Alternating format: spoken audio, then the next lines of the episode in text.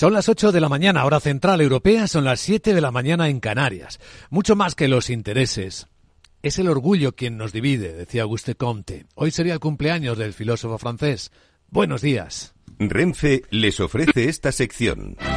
Dicen los futuros que las bolsas de Europa van a abrir dentro de una hora tranquilas, posiblemente al alza. El futuro del Eurostock viene subiendo tres décimas, en 4.488. Viene también subiendo el futuro del IBEX 35. A ver si empieza a cambiar. Primer cambio tiene que producirse ya. Mientras tanto vemos el americano, que acompaña con la tranquilidad. Está subiendo tres puntillos el SP en 4.814. Pues el futuro del IBEX se tarda en arrancar. Ya lo está haciendo. A ver, 28 puntos arriba.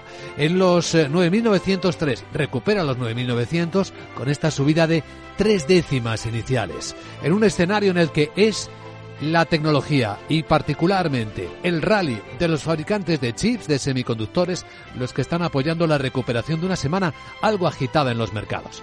La verdad es que si algo está agitado es en el, debate la inteligencia artificial. Lo hemos visto en Davos, seguramente algo trataremos en la gran tertulia de la economía, que en unos minutos vamos a abrir en Capital Radio para interpretar las noticias de la mañana con Guillermo de Aro, Camal Romero y Antonio Sanabria. Pero antes tenemos una invitada especial, entrevista exclusiva con la directora general de internacionalización de la empresa de ICEX, Elisa Carbonell. Justo después, ahora que acaba de publicar datos oficiales del gobierno de España de cómo las exportaciones españolas mantienen su dinamismo, la última lectura muestra que ya se han superado los números de las ventas al exterior de antes de la pandemia, del año 2019. Así que estamos cerrando, pues seguramente la segunda mejor cifra de la última década. Vamos a ver por qué, cómo podría crecer aún más, qué obstáculos pueden retenerlo y algo más de la experiencia exportadora en un mundo que teóricamente se desacelera, está fragmentado y como dicen en Davos, necesita recuperar la confianza.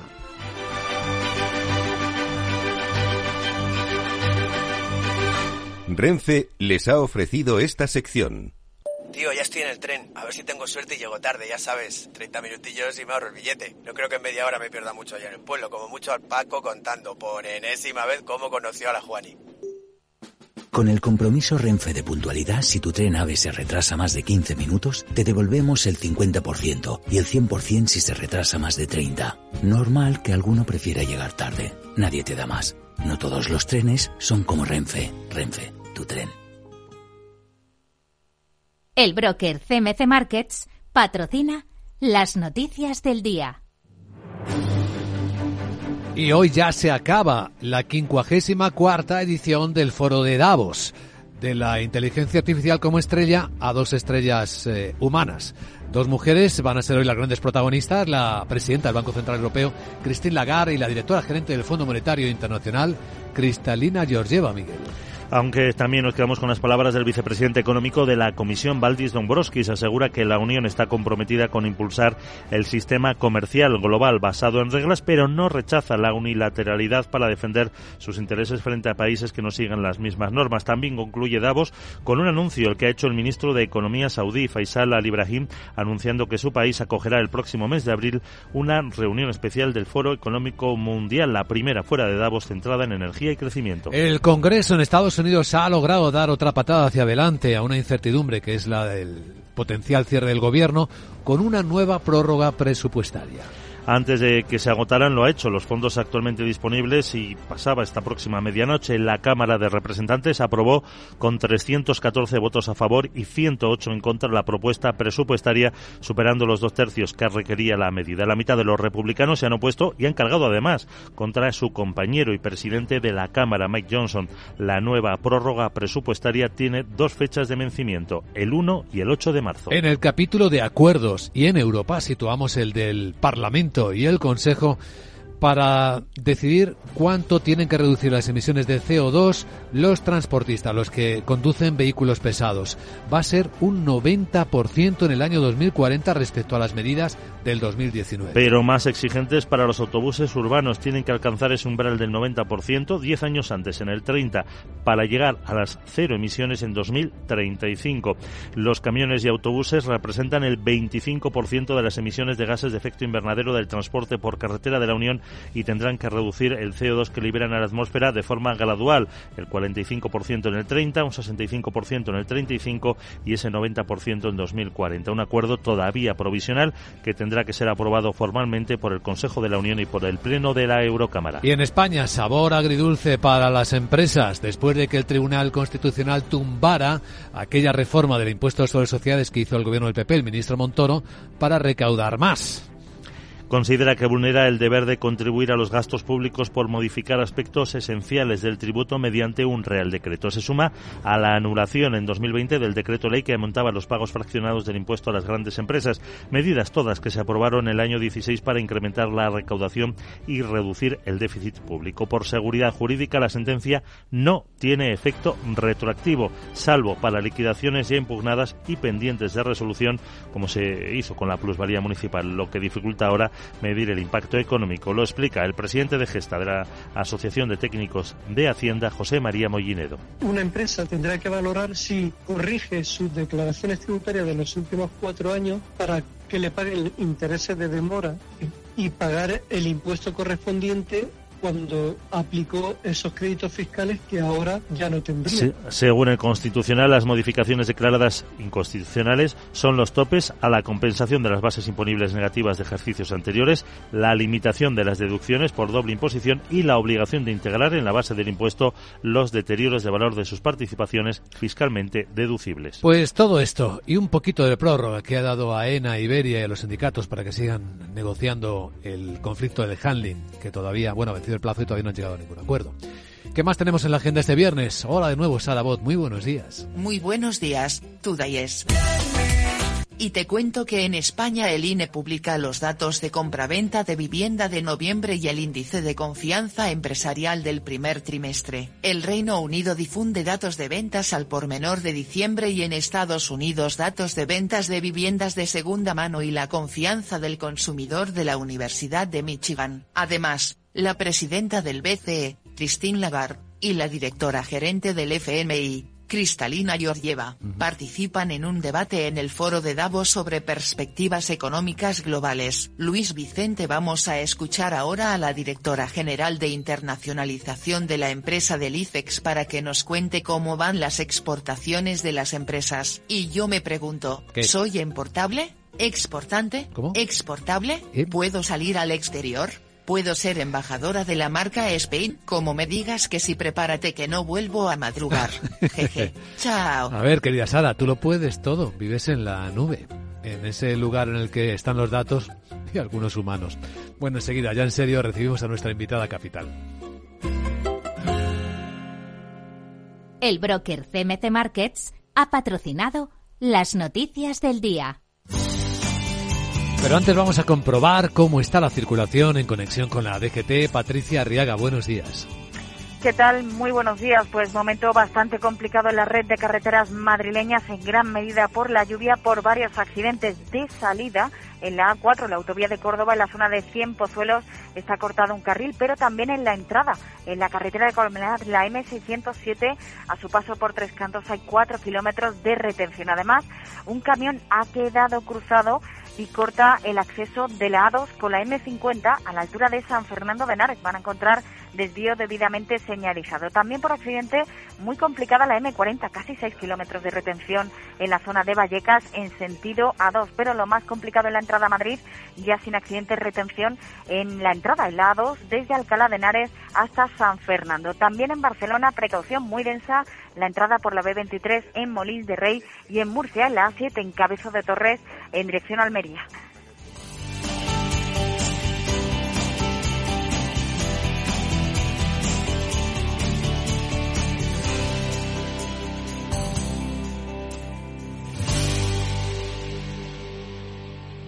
¿Qué es ir más allá? Con Arval podrás llegar donde te propongas de la forma más sostenible y darle a tu empresa todas las soluciones de movilidad que necesite, asesorando con las mejores opciones de movilidad para las distintas necesidades de tu flota, con vehículos electrificados, bicicletas, coche compartido. Arval, la transición energética arranca aquí. Más información en arval.es.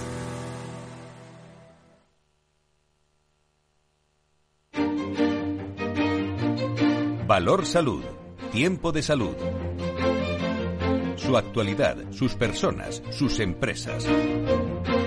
Todos los viernes a las 10 de la mañana en Capital Radio, con Francisco García Cabello.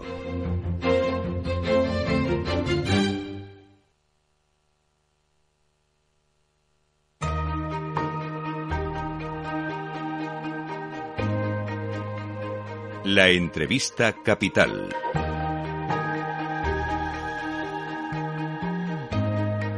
Luis Vicente Muñoz.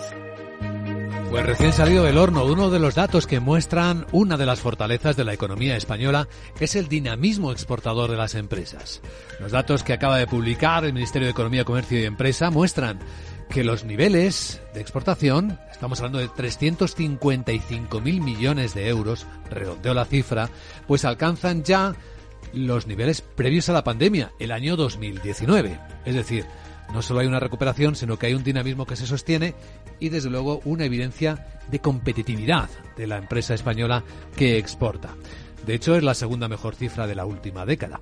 Así que es una alegría poder tener aquí con nosotros hoy en Capital Radio para hablar de cómo está la empresa española exportadora, cómo se la apoya desde la Administración. Nuestra invitada a Capital, que es Elisa Carbonell, es directora general de internacionalización de la empresa en el ICEX, en el Instituto de Comercio Exterior. Elisa, muy buenos días y bienvenida. Muchas gracias, Luis Vicente. Gracias por invitarme, que me encanta la radio.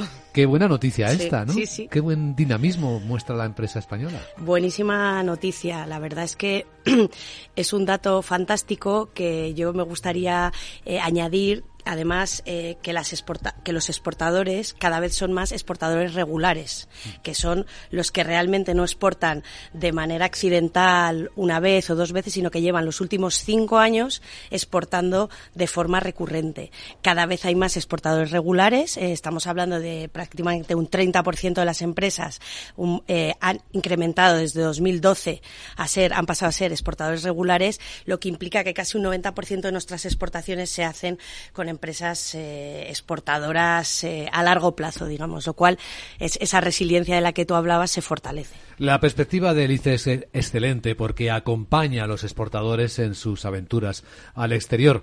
¿Cómo están de ánimo con un mundo que, por otra parte, está lleno de incertidumbres, con una economía que se desacelera, aún así ya vemos que mantienen el tono, pero ¿cómo están de ánimo? Hablo de las personas que dirigen estas empresas exportadoras. Bueno, al final es nuestra razón de ser, ¿no? El ICEX existe porque, por una parte, la internacionalización de las empresas es beneficiosa, tanto para la economía por obviamente la aportación que hace al PIB, porque una empresa internacionalizada genera un 23% más de empleo que una que no lo está. También por el beneficio que supone para las empresas en términos de productividad. Son un, a ver, que no diga yo una cifra que no es, que no es cierta. Las empresas eh, exportadoras tienen un 35% más de productividad que una que no lo es. Y además hay datos que señalan o que podríamos eh, concluir con que las empresas exportadoras son mucho más resilientes. ¿Por qué digo esto?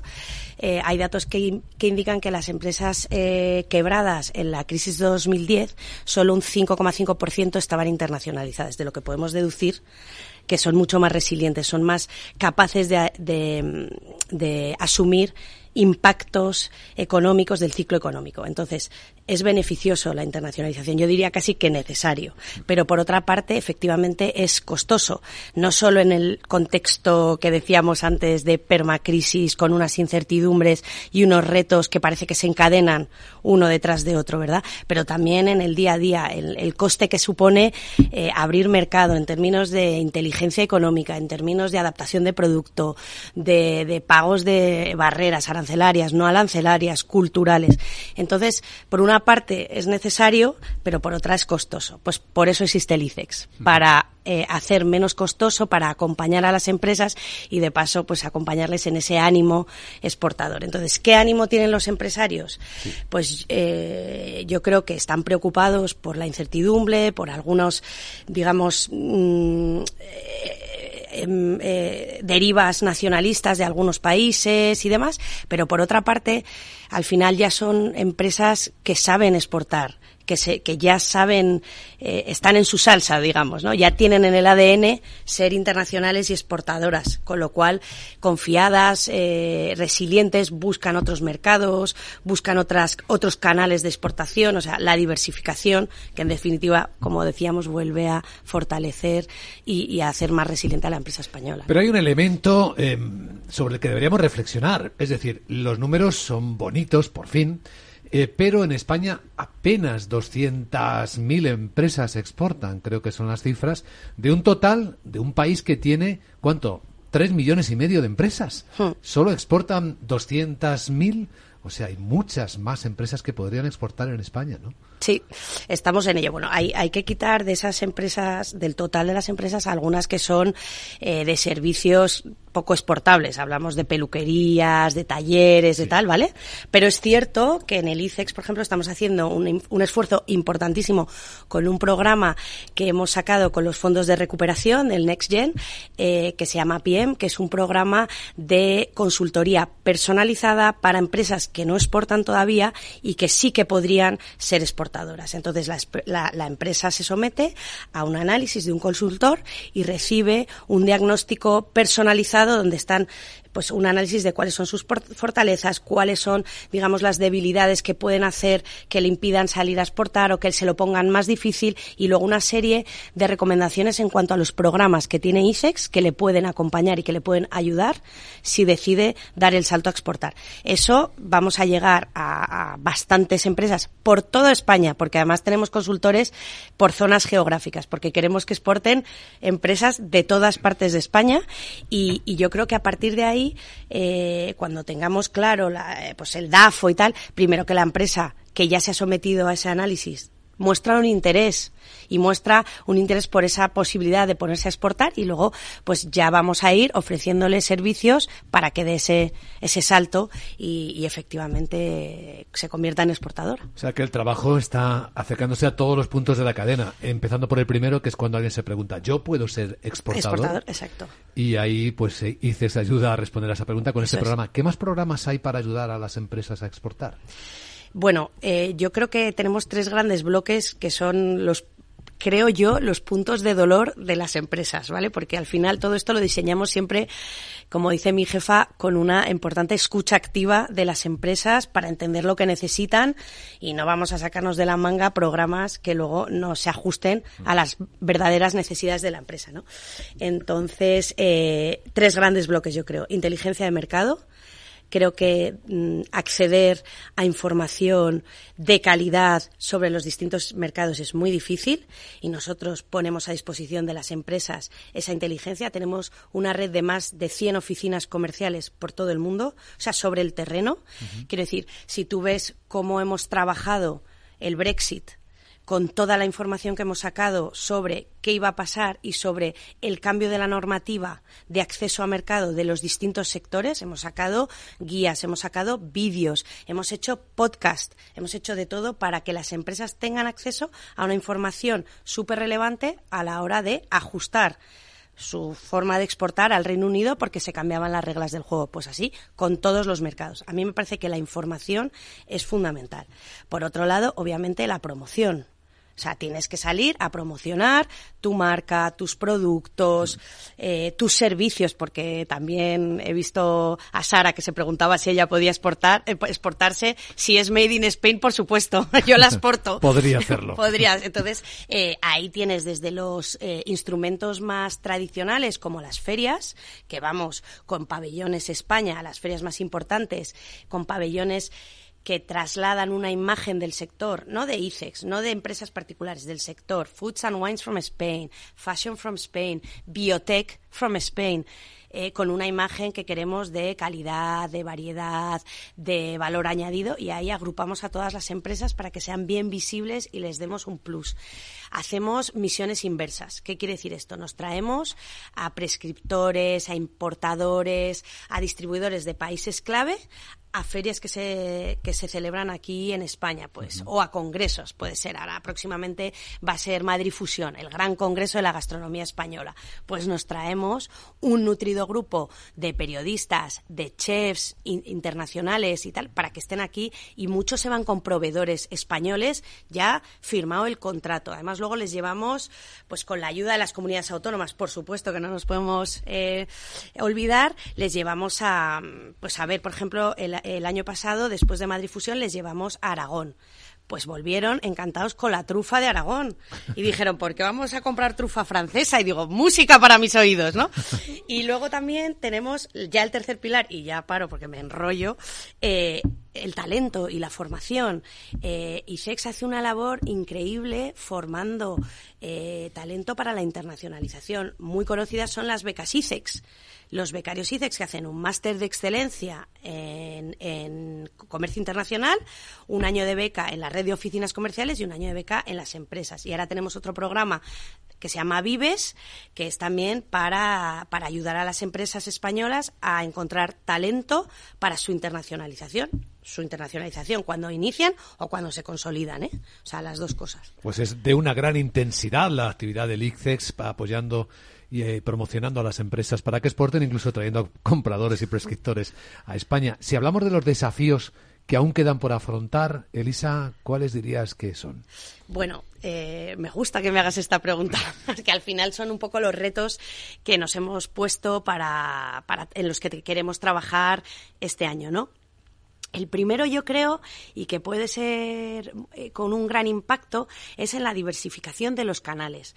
Eh, tenemos que ser un poquito mejores en, la, en el comercio online cross-border, transfronterizo. O sea, estamos en el 9% de nuestras pymes hacen comercio online transfronterizo, un poquito por debajo de la media de la Unión Europea y un poco alejados de los mejores alumnos, que son Austria y Bélgica, que están en un 15% si estamos diseñando productos para ayudar a las empresas que ya hacen comercio online en España para que den el salto, ya conocen lo que es un marketplace, la logística que hay detrás, ya tienen una, una web por donde hacen, por donde venden y tal. Eso es queremos animarles a salir al extranjero. Hay elementos, obviamente, como la distancia con respecto a mercados más eh, donde el consumidor usa más el online y tal, que hay que salvar, pero ahí, ahí estamos. Esa es una. Otra es el emprendimiento. Sí el emprendimiento. Tenemos unos grandes programas de, de, ayuda y de apoyo a la internacionalización del sector emprendedor, sector y ecosistema, no solo a las, eh, a las startups, pero también a los inversores y también a las corporaciones, grandes corporaciones que hacen innovación abierta. Nos los llevamos a ferias súper chulas de emprendimiento, bueno, el Web Summit, por, por supuesto, el Four Years From Now aquí en España, pero también en Helsinki, una feria chulísima que es Slash, y vamos todos en delegación, se crea una serie de sinergias del ecosistema español eh, muy, muy chulas. Eh, y así de grandes retos, esas y yo creo que la marca. La marca mm, potenciar la, la, marca, la marca, la marca por sector, la marca por empresas. En eso tenemos también eh, mucho reto por delante. Bonitos desafíos. Elisa Caronel, directora general de internacionalización de la empresa del ICEX un poderoso motor y además entusiasta, como se ve de la exportación. Gracias por acompañarnos en Capital Radio y adelante. Muchas gracias a ti por invitarme.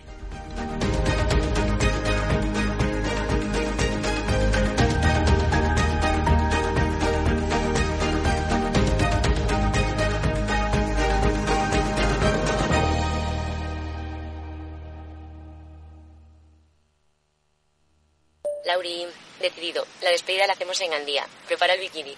Lauri, que en Gandía vive el ex de Jesse. Que nos vamos a Málaga. Lauri, que no, que dan mal tiempo. A Bilbao, pinchos y party. Lauri, una cosita, que al final es despedida conjunta. Te hago administradora del grupo que no puedo más. En Renfe tenemos más de 1500 destinos para que siempre puedas llegar a donde quieras llegar. Nadie te da más. No todos los trenes son como Renfe. Renfe, tu tren.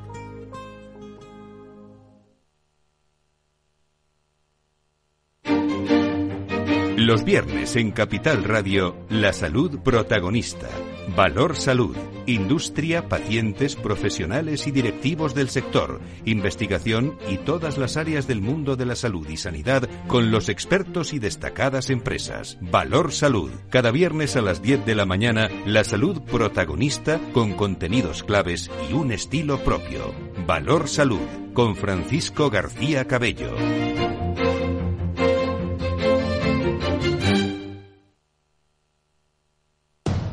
Capital Radio, 10 años contigo.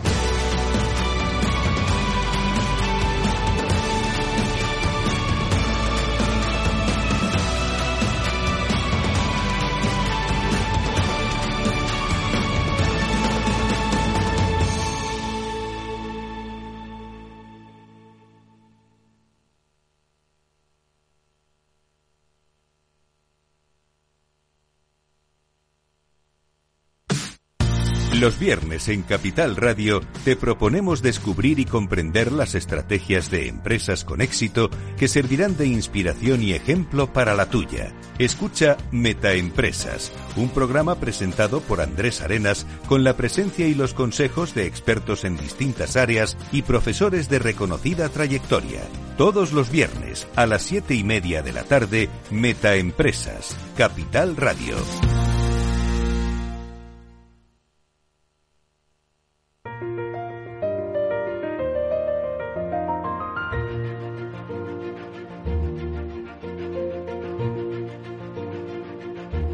En Capital Radio comienza la gran tertulia de la economía con Luis Vicente Muñoz. Y hoy en la gran tertulia de la economía nos acompañan en esta mesa redonda de Capital Radio Guillermo de Aro, que es vicedecano del University. ¿Cómo estás, Guillermo? Muy buenos días. Buenos días, Luis V. Un poco mojado. Un poco mojado, pero tú eres una inteligencia real, ¿no? Natural. Soy un holograma. He venido en 3D. Doy fe de que no es verdad aunque ya en Davos ya no se habla ni siquiera de la inteligencia artificial generativa, ya estamos hablando de la general, que ya nos ayudarás a entender cuál es el siguiente estado de su vida, de ese desafío y oportunidad enorme que tenemos. También con nosotros en Capital Radio hoy está Camal Romero, es consultor independiente de analítica de datos. Eh, ¿Cómo estás, Camal? Muy buenos días. Muy buenos días. Bienvenido. Bien, aquí bueno, hemos amanecido con lluvia, que hace falta. Sí. Ha llovido toda la noche, que buena noticia, pero bueno, un poco caos el, tráfico. El, tráfico se nota en las ciudades grandes, ¿no? El tráfico. Y Antonio Sanabria, que es investigador y profesor de Economía Internacional en la Universidad Complutense de Madrid. ¿Cómo estás, Antonio? Buenos días, sí, mejor con la lluvia, ¿no? Que como ha dicho Kamal, pues buena, buena falta mm. hacía. Y llueve en viernes, con lo cual el caos de tráfico pues es un poquito menos. sí, porque se nota que ha habido un cierto cambio de hábitos laborales, ¿no? Quienes pueden teletrabajar... Sí los viernes. Al menos en la ciudad de Madrid. No sé, en otras grandes ciudades habría que ver, pero en la ciudad de Madrid sí que se nota ese hábito que ha habido y esa flexibilización en algunos empleos con cierta dosis de, de, teletrabajo. Bueno, hoy se acaba Davos, ¿eh? Se termina. Las intervenciones de la presidenta del Banco Central Europeo, de Cristalina Georgieva, la directora gerente del Fondo Monetario Internacional, van a cerrar una semana en la que ha hablado todo el mundo que es alguien en el planeta, ¿no? En el mundo de la empresa o en la política. ¿Ha habido algo que te haya impactado, Guillermo? Pues casi más la gente que no conocía que ha ido a hablar allí también.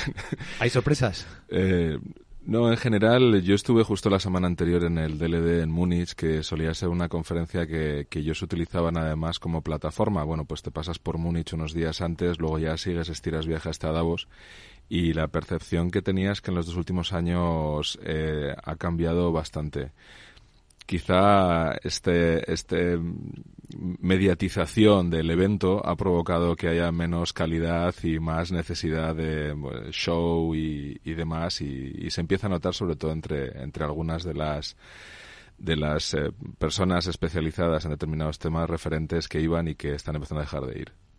Pues eso es un hecho relevante. Kamal, ¿qué te ha llamado la atención de lo que hemos visto y oído? Pues un poco en línea con lo que ha hecho Guillermo, yo la verdad que tengo ya algunos años que dejo de seguir este evento porque creo que... ¿Ah, sí? ¿Te desconectas? No, me, no es que me desconecte, sino que yo sí reconozco que hace, no sé, 15, 18 años lo seguías con mucha atención, pero yo creo que ya hoy día es un, es, un digamos, un esquema hecho para otra época, en la cual la gente se reunía, se reunía menos, y era más aislada. Entonces, bueno, era el evento del año en el cual las grandes autoridades económicas y políticas se reunían. Perdón.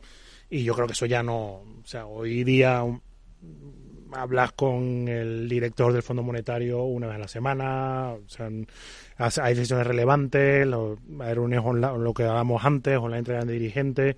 Yo creo que estamos en un sitio más dinámico y luego también está un poco también el tema de la mediatización, ¿no? Porque van grandes empresarios y luego yo la impresión que me ha dado, sobre todo en el caso español, es que vas allí a hacer un poco, pues, publicidad de lo que estás haciendo. Eh, Escaparate. Sí, y yo no y yo creo que ya con tanto también multilateralismo y bueno Antonio sabrá mejor organismos que coordinan este tipo de acuerdos entre países organizaciones y tal ya este tipo de cosas o al menos el formato actual yo creo que pierden muchísima relevancia y así como hace quizás 20 años salían grandes decisiones de allí grandes acuerdos yo bueno ahora más allá porque es imposible que te llegue el tema de los impuestos a las grandes fortunas y tal eh, yo creo que en realidad a nivel concreto de grandes decisiones relevantes que salgan, etcétera, yo creo que en ese sentido ha dejado de ser un foro, no quiero decir relevante, pero digamos es una cosa más mediática, un escaparate que, otra cosa concreta. ¿Tu visión, Antonio? Pues bastante similar a lo que han dicho Guillermo y ¿Ah, Kamal. Eh, yo también hace años que dejé de, dejé de seguirlo. Pensemos en cuántas grandes decisiones se han tomado en Davos. Pero es que no es un lugar para tomar decisiones. No, pero no tiene ningún elemento relevante y es verdad que la gente que realmente sabe el tema más técnica deja de ir. Es más un elemento de espectacularización, de puesta de pues, políticos o banqueros centrales o algunos grandes empresarios que, que dicen alguna cosa que llama la atención a los medios, pero no tiene la relevancia en parte por algo positivo y él lo ha señalado Kamal, que es que felizmente, digamos, el nivel de coordinación y de contacto entre, por ejemplo, bancos centrales o, gobiernos o, incluso empresas y con, instituciones multilaterales, pues tiende a ser más, más fluido. Es decir, lo que puede decir el FMI ya lo ha dicho, por ejemplo, ¿no? O el Banco Central Europeo, la Reserva Federal, y lo que se han tenido que decir entre ellos ya, ya, se, ha, ya se ha dicho. No deja de tener su interés en algunos temas, quizá, como la inteligencia artificial o algún elemento más disruptivo, pero es verdad que se ha convertido en un evento menor y un, y un elemento más de otra época. ¿No? O al menos esa sensación es la que, la, que, la que me deja. Se ha hablado mucho de la inteligencia artificial, pero hay un capítulo nuevo. Es decir, dejamos atrás, muy atrás ya, la historia de la inteligencia artificial de hace décadas. Em, dejamos atrás el chat GPT, ya parece viejo incluso, fijaos empezamos a dejar atrás ya la inteligencia artificial generativa para empezar a hablar de la inteligencia artificial general. Lo que dice San Alman, a quien conoces personalmente, Guillermo, Guillermo de Aro, San Alman, el fundador de OpenAI y también del ChatGPT, que va a trasladar mucha tensión internacional y a las personas. Escucharle. Okay, I really understand why he's thinking what he's thinking. You're not a black box to me. But what I can ask you to do is explain to me your reasoning. I can say, you know, you think this thing, why? And you can explain first this, then this, then there's this conclusion, then that one, and then there's this. And I can decide if that sounds reasonable to me or not. And as the world gets closer to AGI, the stakes, the stress, the level of tension, that's all going to go up. Pues ahí le escucháis. Eh, bueno, en traducción, más que en traducción, en interpretación, porque yo creo que se le entiende bien, pero se está apuntando a que va a traer la IA general y lo que está en juego, mucho estrés, mucha tensión, todo esto va a aumentar. Guillermo. Es el caballo de batalla actual, si realmente están trabajando en ella o no y las expectativas que tienen de llegar a ella la, la, IA que nosotros conocemos y que utilizamos de manera continuada y eficiente, incluso desde hace muchos años, son, son IAs enfocadas, son IAs específicas que resuelven un problema muy específico y en muchos de estos problemas son más eficientes o mejores que el ser humano. El concepto de una IA general es la creación básicamente de algo parecido a un ser humano a determinados niveles. Ya más allá del tema del test de Turing que ha sido superado, definido de una manera de otra, esta idea de, de que haya un agente que intente determinar que si, si quien está respondiendo las preguntas eh, es un humano o no lo es. Y aquello que salía en la película de, de Blade Runner, del test que hacían para intentar comprobar las emociones y demás de los replicantes. Entonces, eh, yo no sé cuánto hay de cierto por el reto tecnológico y de coste que supone ahora mismo desarrollar algo así que sea operativo. Eh, si ha dejado de ser hipotético. Sobre todo que a mí me da la sensación ahora mismo de que es, es, una manera muy fácil de generar atención, eh, captar inversión y, y, conseguir poner en la cabeza un reto que es algo que ha tenido la humanidad siempre, ¿no? Vamos a escalar la cumbre más alta, vamos a explorar el territorio que faltaba. Pues yo creo que ahora mismo los dos grandes retos tecnológicos que hay sobre la mesa es llegar a Marte, colonizar Marte por Elon Musk y crear una IA generativa, crear, aunque nosotros creamos IAs generativas cada poco, los que tenemos niños ya sabemos lo que es crear un sistema complejo de, de inteligencia y gestionarlo después. ¿No? Sí, pues es interesante este proceso. Vamos a irlo viendo. La impresión que tenemos es que va muy rápido, ¿no? Porque en el debate todavía no está la IA general, estamos todavía con la IA generativa. Pero ya ha aparecido.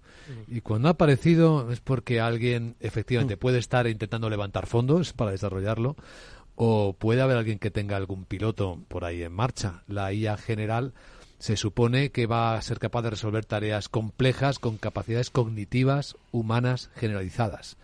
Y eso es otro nivel, ¿eh? Efectivamente, como decía Guillermo. Bueno, vamos a seguir en la gran tertulia de la economía en Capital Radio en cuanto se adelante cómo vienen las bolsas. Hablamos de temas más reales y más mundanos también.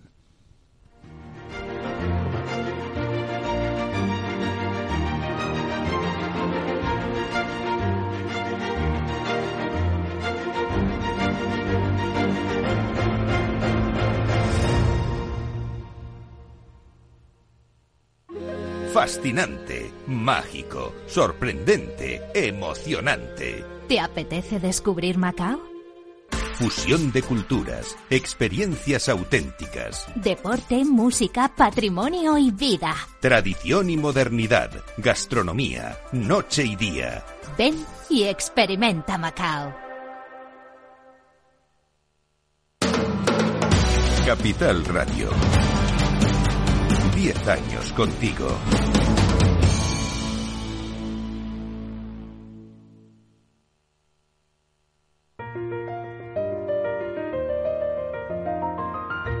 La gran tertulia de la economía, solo en Capital Radio. En la gran tertulia de la economía, en Capital Radio, vamos a continuar con el análisis de las noticias del día. Hoy vienen bien las bolsas. Vienen además con lo que parece un rally tecnológico de los chips necesarios para fabricar la inteligencia artificial. Eso es lo que impulsó ayer de nuevo a máximos de todos los tiempos de empresas como Nvidia en Estados Unidos, de American Micro Devices, de AMD, y a partir sobre todo de un testimonio del líder del fabricante de estas eh, tecnologías, de estos chips, de estos semiconductores, que fue Taiwan Semiconductors, que aunque todavía está con beneficio inferior a los de los años anteriores, dijo que ya por fin notaba que la demanda se recuperaba, que se normalizaban las cadenas de suministro y que eso pues eh, va mejor. Así que viene subiendo seis décimas el futuro del Eurostox esta mañana aquí en Europa, en 4.502. El del IBEX viene subiendo 40 puntos, son cuatro décimas en 9.945. Y el futuro americano, el SP, pues dos décimas arriba, en 4.820 puntos veo en las pantallas de XTV. Si inviertes en bolsa esto te interesa, XTB, tu broker con más de 15 años en España, tiene la mejor tarifa del mercado para comprar y vender acciones y ETFs. No pagues comisiones hasta 100.000 euros al mes. Si inviertes en bolsa o quieres empezar, más sencillo imposible. Entras en xtb.es, abres una cuenta online y en menos de 5 minutos compra y vende acciones sin comisiones. Además, con atención al cliente las 24 horas del día. ¿A qué esperas? Miles de clientes ya confían en xtb.es. Un broker, muchas posibilidades. xtb.es, a partir de 100.000 euros al mes, la comisión es del 0,2%, mínimo 10 euros. Invertir implica riesgos. Seguimos en la gran tertulia de la economía, aquí en Capital Radio. Hoy nos acompañan Antonio Sanabria, Camal Romero y Guillermo de Aro. Bueno, pues en la escena tenemos los conflictos geopolíticos que influyen muchísimo en el estado de ánimo de todos nosotros, influyen por supuesto en la economía. Y me gustaría saber qué impresión tenéis vosotros, pero da la impresión que estallan, pero se contienen. Es decir, eh, la diplomacia, la intervención internacional va de momento intentando y logrando que no escalen. Y lo tenemos en dos ejemplos de las últimas horas.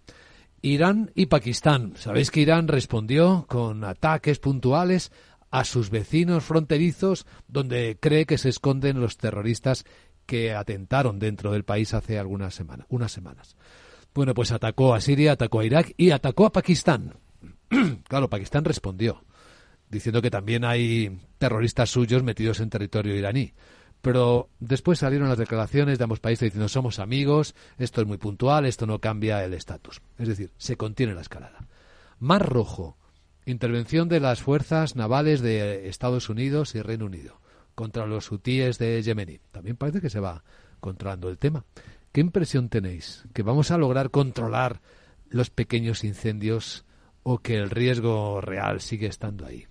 Antonio. Lo que pasa es que hay, hay como dos cuestiones. Los pequeños incendios cada vez son más y que son focos de un mismo pequeño incendio o no tan pequeño según se mire. Por ejemplo, el tema del Mar Rojo es una derivada del conflicto de Israel con, con, Palestina, que está lejos de resolverse. Viendo las declaraciones últimas de Netanyahu, más eh, lejos. Más lejos, más lejos todavía. Em, porque entonces muestra que ni mucho menos ha sido simplemente una respuesta a un atentado a un atentado terrorista, sino que está siendo algo más. Y claro, otras otras eh, otros agentes, otros actores de la zona responden marcando su, su posición, empezando por por Irán está Rusia y Ucrania, que está, que está, es verdad que ha quedado un poco larvado, el, el, frente bélico está estancado y eso está facilitando que ya se empiece a hablar de negociaciones de, negociaciones de paz en, en, Suiza, porque al bueno, al fin y al cabo la, la, parte bélica era simplemente poner las condiciones para esa negociación más adelante, pero no deja de haber pequeños elementos, pequeños incendios y sobre todo no se sabe muy bien quién es el bombero en esta, en esta situación porque siempre eh, teníamos o el bloque eh, soviético donde la URSS hacía ¿no? de policía de su área o Estados Unidos en el, en, el, en el, occidental y luego Estados Unidos. Pero Estados Unidos se ve rebasado por, por pequeñas potencias regionales algunas nucleares como Pakistán. Y, y, bueno se plantea una especie de escenario multipolar sin terminar de ser multipolar del todo. Entonces hay ese elemento de inestabilidad que ya te digo no me genera esa incertidumbre en cuanto a cómo se va a pagar, más allá de que, como habitualmente la diplomacia tiende a no a resolver, sino a contener, pero eso, eh, ese, esa cosa contenida al final tiene que, en un momento u otro, por desgracia, a estallar, como nos recuerda de nuevo el caso de Israel y con mm. Palestina. Kamal. Sí, bueno, en línea lo que ha dicho Antonio, que controla este tema bastante más que yo, yo ya haría una cosa. Has dicho que, bueno, que es que antes había bloques definidos, es que ahora no hay ni siquiera un Estado o un administrativo definido. Y esa es la razón por la cual ocurre algo y atacas tres países distintos, porque no sabes, o sea, estás atacando a un ente administrativamente etéreo. Exacto. O sea, no está, no, ah, no, mira, que me ha atacado Pakistán, le devuelvo el ataque, no. Hay un ataque terrorista, pues bueno, bombardeo la frontera entera, mm. a ver si es cierto donde están, porque ya no estás contra un Estado. Pero también, digamos que se diluye eso y por eso ahora tenemos estos incendios. Porque, claro, no tienes un Estado permanente, una organización administrativa con la cual puedes responder, ni con la cual puedes hacer un acuerdo diplomático, ni con la cual puedes estar sujeta a una normativa internacional, nada. Y tienes el ejemplo de los hutíes, por ejemplo, ¿no? No, no es un país. ¿eh? Exactamente. Entonces, claro, ahí no, no, vamos a poner una sanción a X país o si no vamos a, como hacíamos con Sudáfrica, ¿no? Que no pueden participar en el comercio nacional, no. O sea, son gente que no les importa esto, ¿no? Y es un punto importante. Y luego también, yo creo que algo que ha sido obvio después de la pandemia eh, y ahora con el conflicto que continúa, hay que decirlo, hay cosas que no se suenan rápido. Fijaros lo que ocurre con Rusia y Ucrania todavía. Eh, yo creo que este optimismo que hubo en los años 90, que la globalización económica significaba casi todo, pues no, al final sigue la geopolítica de por medio, sigue la geopolítica de por medio. Ya no estaban dando señales, un poco lo que era la política exterior china durante años, no estaban dando señales de que no todo era sencillamente meter a China en la Organización Mundial de Comercio, eh, que ellos accedieran a entrar, a que con muchas condiciones restrictivas empresas entraran a su país y ellos participar en otros países. Y entonces yo creo que la geopolítica desde hace ya lustros eh, ha tomado su papel relevante que había perdido ante esta ilusión optimista que teníamos que la globalización económica era suficiente para que la geopolítica quedara a un lado y no es así. Nunca, se fue, pero además con un pequeño matiz, si me permitís, y es que lo que se está viendo al mismo tiempo es un debilitamiento de las instituciones multilaterales. Hmm. Por ejemplo, la OMC, por ejemplo, en cierta medida el Fondo Monetario o el Banco Mundial, que han, han visto el caso del Fondo Monetario por... Es antiguo es antiguo, exacto, ha perdido su rol hace mucho tiempo y ahora, bueno, pues los mercados privados pues ofrecen una mayor capacidad de liquidez hoy en día y, en el caso de la OMC, en parte por Estados Unidos, que, que, la ha debilitado. Y estamos así, todavía no. Las propias Naciones Unidas, que tiene un papel con una arquitectura arcaica, de, totalmente desfasada, de heredada de la Segunda Guerra Mundial. Entonces, eso es otro elemento también de incertidumbre en ese sentido. Guillermo. Bueno, por añadir algo, una perspectiva diferente, eh, una cosa es leer en los libros cuando se produce un cambio histórico en el balance de poder e incluso regional y otra cosa es vivirlo en primera persona. Llevábamos tiempo diciendo que iba a despuntar Asia por muchos motivos, población creciente, ahorro, capacidad de trabajo, etcétera. Eh, llevamos tiempo diciendo que iba a haber un cambio por, por los niveles de deuda, por cambios sociales y demás, pero bueno, pues ahora lo estamos viendo en primera persona.